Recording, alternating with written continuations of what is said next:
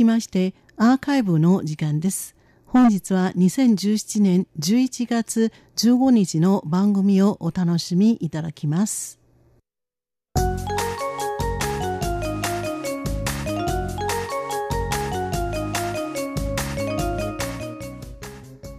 リスナーの皆様ようこそティールームへの時間ですこのコーナー担当は駒田です現在日本では少子高齢化もあり労働力不足が叫ばれています。こうした中外国人の雇用は増えており昨年2016年の10月末日本で働く外国人の数は初めて100万人を突破しました。今年の3月からは高度技能を持つ外国人の永住許可要件の緩和がされるなど人材の確保を進めています。台湾はまだ日本ほどの人手不足ではありませんが大きな問題があります。それはホワイトカラー人口の赤字問題です。現在合法的に台湾で暮らしている外国人はおよそ70万人いますがこのうち58万人は肉体労働やホームヘルパーいわゆるブルーカラーの労働者です。そして本人は仕事をしていない外国人の家族や子供を除きますと台湾で働くホワイトカラーの外国人は3万人余りなんです。今年5月末の統計によりますと最も多いのが日本人で8575人アメリカ人が5251人で続いています。ホワイトカラー人口の赤字問題とは何でしょう？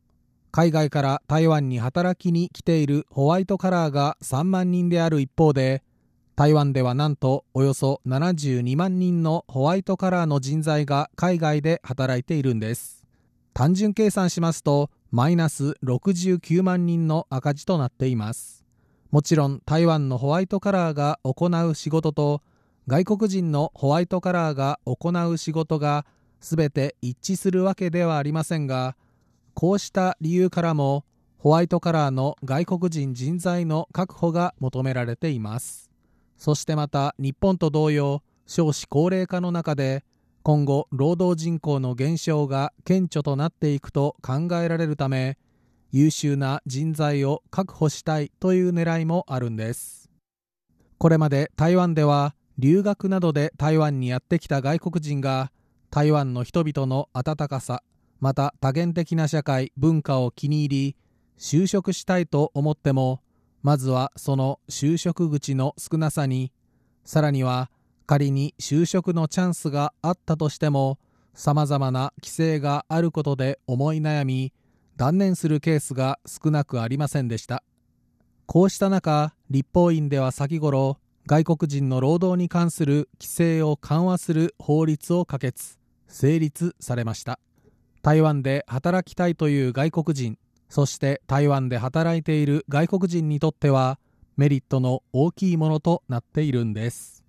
本日のようこそティールームへではこの外国人の労働に関する規制を緩和する法律可決についてその内容を紹介したいと思います。この法律は外国専業人材延覧雇用法と言います。専業人材というのは専門能力を持った人材のこと。延覧というのは延長の延手辺に観覧閲覧の欄と書き人材をリクルートする募集するという意味です。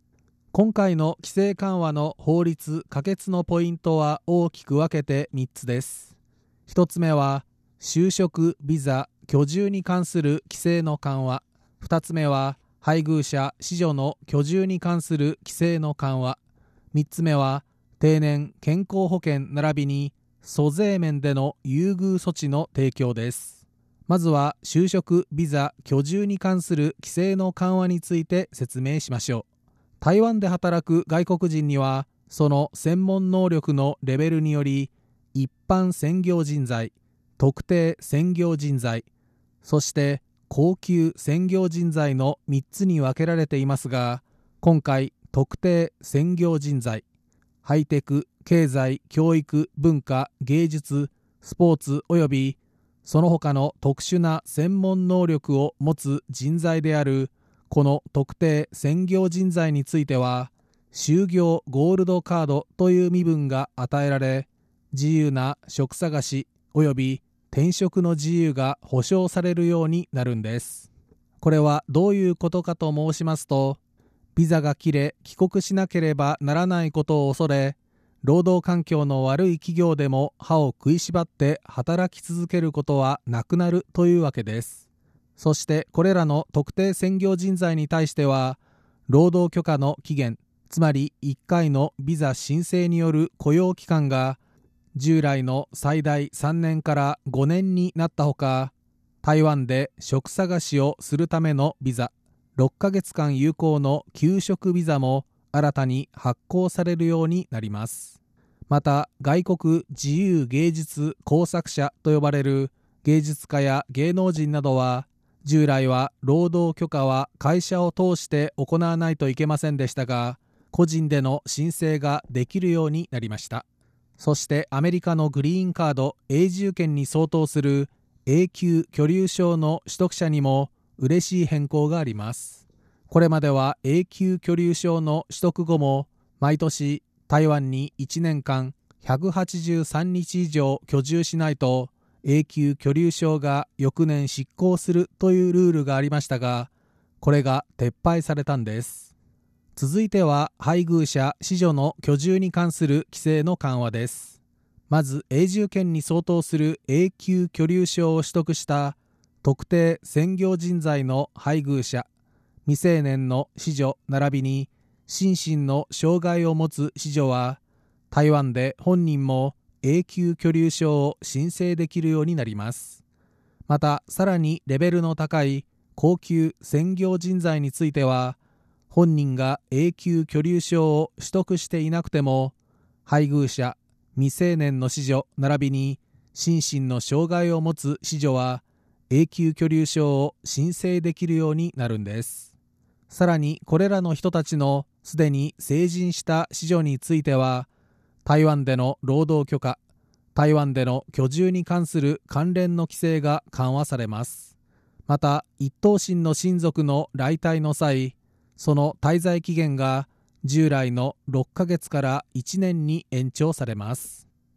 続いては定年健康保険並びに租税面での優遇措置の提供です。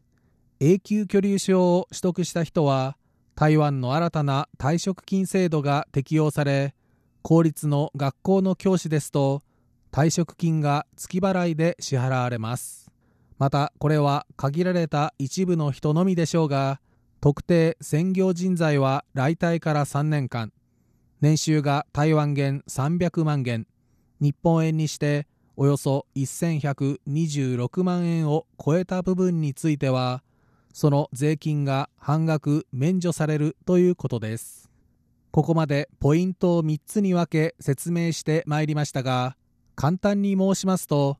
ビザ居留保険税金退職金などさまざまな点で外国人の労働者またその家族に対し優遇措置を提供することで就業環境生活環境を改善する目的があるんです。今回の規制緩和については与党の民進党も最大野党の国民党もおおむね前向きに捉えており民進党の立法委員はグローバルな経済発展の中で台湾としては人材を確保するため関連措置を講じる必要があると述べたほか国民党の立法委員もこの法律の制定は世界から人材を集め台湾経済により競争力を持たせるものだと評価しました。なお可決成立したこの法律は来年の旧正月以前つまり来年の2月中旬以前にも施行されるということです。今は日本で働かれていても将来的に台湾での就職を考えていたという方にとっては大きなチャンスとなります。特殊な専門知識をお持ちの方は前向きに考えてみる時期がやってきたと言えるかもしれませんよ。本日のようこそティールームへ。ご案内は駒田でした。こちらは台湾国際放送です。